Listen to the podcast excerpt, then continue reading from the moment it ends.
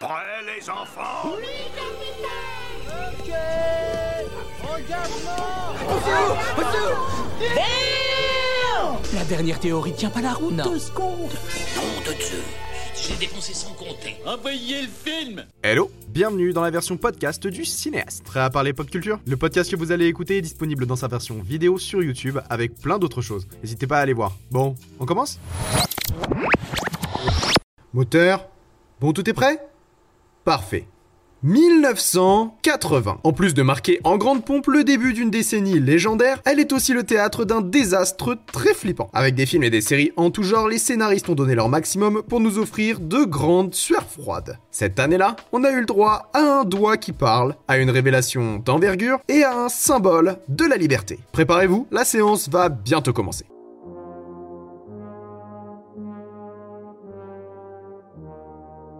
Tout d'abord et pour bien débuter cette projection, revenons quelques instants sur notre repère chronologique. 1980 est marqué par la diffusion du 1725e épisode des Feux de l'amour. On a vu pour la première fois la moustache de Tom Selleck au volant d'une Ferrari dans Magnum.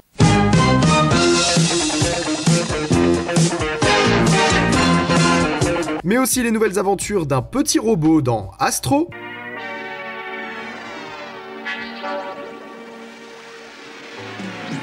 Prémices d'une aventure de SF dans Galactica.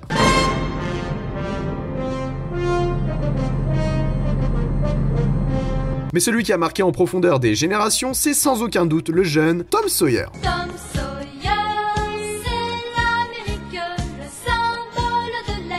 Tom Sawyer est une série d'animation japonaise adaptée du célèbre roman de l'écrivain Mark Twain, Les aventures de Tom Sawyer. La série nous raconte l'histoire de Tom Sawyer, bon, ça on l'avait compris, j'enchaîne, accompagné de son fidèle ami Huckleberry Finn. Tandis que le premier est un enfant issu d'une classe moyenne, le second est un orphelin vagabond. Et ensemble, ils vont vivre de nombreuses aventures palpitantes. Tom Sawyer, c'est un hymne à l'enfance. On y suit les grandes aventures de deux enfants à l'imagination débordante qui vont nous faire vivre de grands moments de joie. Véritable cancre à l'école, le jeune Tom nous montre qu'il est possible de vivre heureux et en bonne santé en trouvant de la joie dans les petites choses de la vie, d'autant plus lorsque l'on en a très peu. En plus de tout ça, le show nous montre des aspects bien plus adultes de la vie de ses enfants, notamment lorsque nos deux aventuriers se retrouvent à être les témoins d'un meurtre et que l'intrigue se développe autour de l'événement. Parfois léger, espiègle et parfois dur et poignant, le récit de cette série respecte globalement l'histoire écrite par Mark Twain en montrant même des scènes qui ne manqueraient pas d'être censurées de nos jours. C'est pas demain qu'on reverra une baignade dénudée dans un dessin animé pour enfants Il sera diffusé en France quelques années plus tard sur la chaîne Antenne 2 dans l'émission Récréa 2, avant d'être rediffusé un bon nombre de fois au fil du temps. Et il me semble d'ailleurs qu'on peut encore voir ces épisodes sur France 5 par moment, mais j'en suis pas certain. Est-ce qu'il y a quelqu'un pour le valider en commentaire?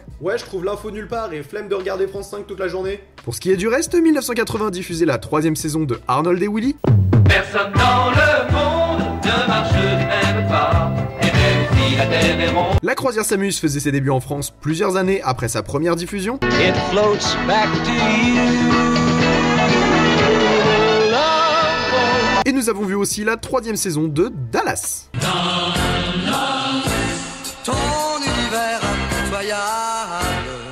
Du côté des salles obscures, on est bien préparé pour les années à venir. Pour commencer, on a vu sur grand écran le meilleur film de la saga de la guerre des étoiles dans Star Wars l'Empire contre-attaque. Oui, c'est subjectif, et alors? Mais aussi le retour d'un homme de l'espace dans Superman 2 et une comédie d'exception avec Y a-t-il un pilote dans l'avion? Mais cette année-là, on a surtout eu une peur bleue dans un hôtel très lointain dans Shining.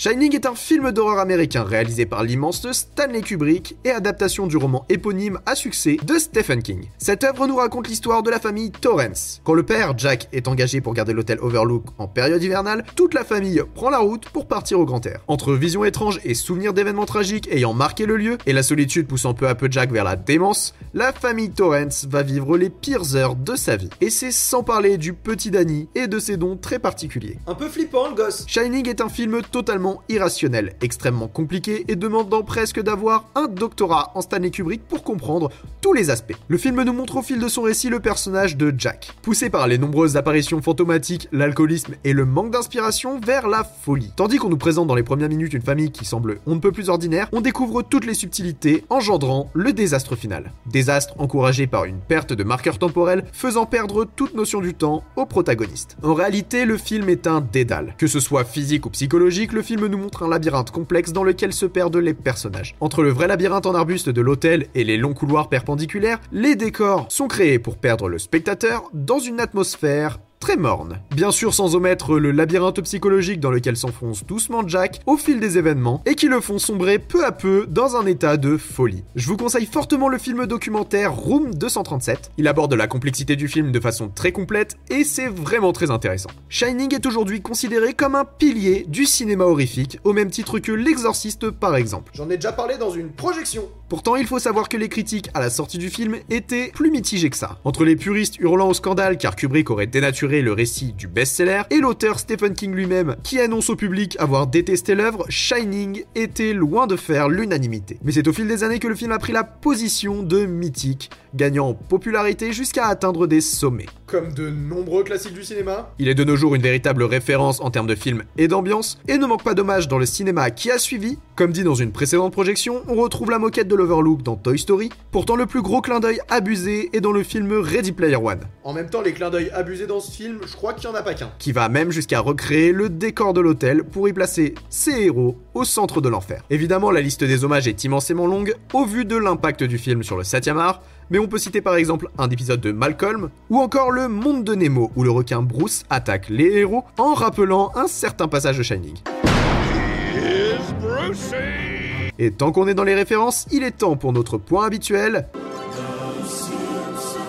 On la rêve C'est vrai qu'être poursuivi par un Jack Nicholson détraqué, c'est plutôt flippant, mais la famille la plus folle de la télévision a vécu bien pire. Dans le Simpson Horror Show de la saison 6, c'est Homer Simpson qui à son tour perd la tête, alors que tous les membres de la famille sont engagés pour garder l'hôtel de Monsieur Burns. Ils ont véritablement parodié le film dans sa totalité, et c'est plutôt bien fait. Pour l'anecdote, la célèbre réplique de Jack Nicholson lors de son pétage de câble est une improvisation qui fait référence à l'émission télévisée américaine, le Tonight Show. Kubrick ne connaissant pas l'émission a bien failli retirer la scène du film durant le montage. Comme quoi, même Kubrick a pas toutes les rêves. Pour ce qui est de la cérémonie des Oscars, parmi les films de 1980, on a récompensé Des gens pas comme les autres, ainsi que son réalisateur Robert Redford. Quand Robert De Niro remportait la statuette pour Raging Bull et Sissy Spacek la recevait pour Nashville Lady. 1980, c'est aussi un sacré pas de danse dans Fame.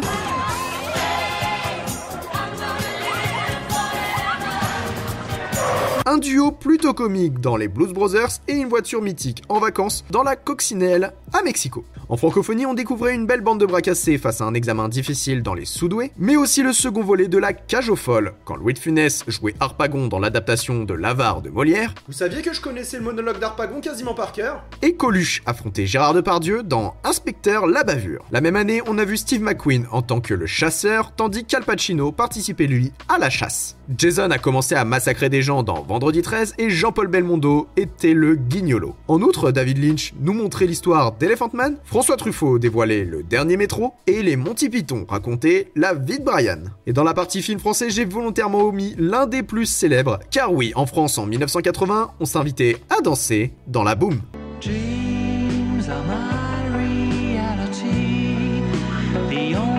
La Boom est une comédie romantique française réalisée par Claude Pinotto, racontant l'histoire de Vic, une adolescente de 13 ans qui va vivre ses premiers émois d'ado et ses premières vraies sorties. C'est en réussissant à convaincre ses parents de la laisser aller dans une boom. Oui, bah je sais, c'est encore dans le titre, c'est bon. Que Vic va faire la rencontre de Mathieu et qu'une romance va débuter. La Boom est un film intergénérationnel. Elle raconte les mésaventures pouvant être vécues par chacun durant l'adolescence. Les disputes, les retrouvailles, les rencontres, les premiers béguins, la première fête, le film se montre extrêmement proche de la réalité et arrive à être à la fois un moyen d'identification pour les très jeunes et un retour dans le passé pour les plus âgés. En pleine rébellion contre ses parents, le personnage de Vic exprime l'envie adolescente de se libérer de l'autorité parentale et de faire ses propres choix de vie. Viva la révolution Bien qu'elle soit encore jeune, il est évident que les choix en question amènent par moments à faire des erreurs involontaires regrettables. Cette œuvre a été un véritable carton à l'époque dans toute l'Europe. Reposant en grande partie sur son casting, le film a permis au monde de découvrir le grand talent de la très jeune actrice Sophie Marceau. Elle est soutenue par les merveilleux Claude Brasseur et Brigitte Fossé, sans oublier Denise Gray, interprétant Poupette, l'arrière-grand-mère de Vic. Quand on parle de la boom, on ne peut pas passer à côté de sa musique. Le morceau Reality, interprété par Richard Sanderson, est non seulement devenu un véritable flashback auditif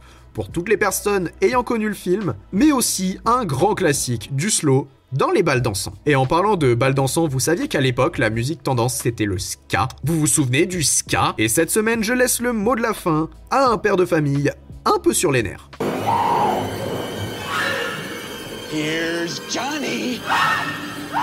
Merci d'avoir écouté ce podcast. Je vous rappelle que vous pouvez le retrouver en vidéo sur ma chaîne YouTube. N'hésitez pas à vous abonner ici ou à aller me suivre sur YouTube, Instagram, TikTok et même sur Twitter ou sur les autres plateformes de podcast. Et comme toujours, partagez-le, ça fait vraiment plaisir. On se retrouve très bientôt pour de nouvelles aventures dans les confins de la pop culture. C'était votre cinéaste favori, à vous les studios.